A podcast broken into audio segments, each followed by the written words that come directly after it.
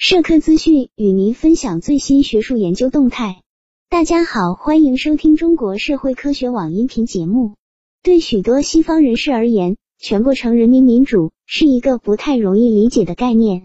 西方国家一厢情愿地认为，中国既没有多党制，也没有大选，因此不可能有什么民主。实际上，中国共产党坚持不断扩大人民的有序政治参与，加强人权法治保障。保证人民依法享有广泛权利和自由。中国共产党倡导的民主制度，包括通过反馈机制吸收公众意见，例如通过民意调查了解人民对新政策的看法，以及领导干部岗位选拔的任前公示。由此可见，即使中国的民主没有采取西方意义上的选举形式，但民主通过人民群众的广泛参与得以落实。中国始终坚持和完善人民代表大会制度，强调正确有效的行使人大监督权。同时，中国人民政治协商会议在参政议政和协商民主中不断发挥作用。人民政协人才荟萃，智力密集，具有社会影响力和公共监督制约等权利。习近平主席曾强调，民主不是装饰品，不是用来做摆设的，而是要用来解决人民需要解决的问题的。早在二零一三年，习近平主席首次提出精准扶贫理念，这意味着通过标准化程序和个性化方案，使每个贫困家庭脱贫。扶贫项目通过省市县乡村五级地方党委书记共同协调，并定期和随机开展第三方评估，以确保扶贫的精准性和真实性。三十多年来，我走访了中国一百多个城市，在这一过程中调研、采访、出书、写文章。也曾参与电视节目制作和纪录片拍摄。我自以为很了解中国，但直到我走访了贫困地区，特别是偏远山村，与贫困村民交谈后，我才体会到中国扶贫事业的难度。我惊奇的了解到，中国针对每个贫困家庭都制定了个性化的扶贫计划，并建立了贫困档案，每月都开展项目检查。这些项目被数字化，以便进行汇总分析。中国各地的优秀扶贫干部被派往贫困村庄工作，时间长达两年以上，这令人叹服。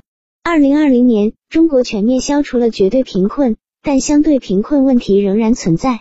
为此，习近平主席制定了一个更广泛、更长远的共同富裕奋斗目标。有些中国的朋友问我，为什么国际上存在对于中国共产党的误读？我认为问题部分出在语义方面。因为英语中“党”这个词在西方民主政治体系中多用于指代一个在多党选举中竞争的政党，因此，当西方人士发现一个执政党不通过多党选举的方式竞争时，该政治体系就被视作非民主体系。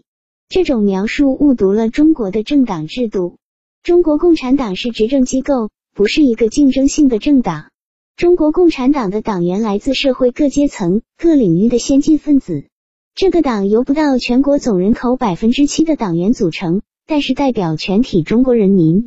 因此，中国共产党作为执政党，并不等同于西方制度中的执政党。在西方制度中，政党仅仅代表有限数量的选民群体，并受选举周期的时间限制。为此，中国共产党在提高人民生活水平和福祉方面，负有更宏大、更广泛的义务。这包括改革法治、政务公开、公众参与治理，增进自由民主。就新冠肺炎疫情的防控而言，与世界上其他国家相比，中国的本土确诊病例数量和死亡病例数量相当低，这给西方人士留下了深刻印象。我认为，中国在抗击新冠肺炎疫情、消除极端贫困等领域所取得的胜利，其共同根源就是中国共产党的领导和组织能力。抗击疫情和消除贫困这两项宏伟事业，向世界展现了中国共产党领导的治理体系。本期节目就到这里。如果您想收听更多音频节目，获取更多学术资讯，请关注和订阅中国社会科学网。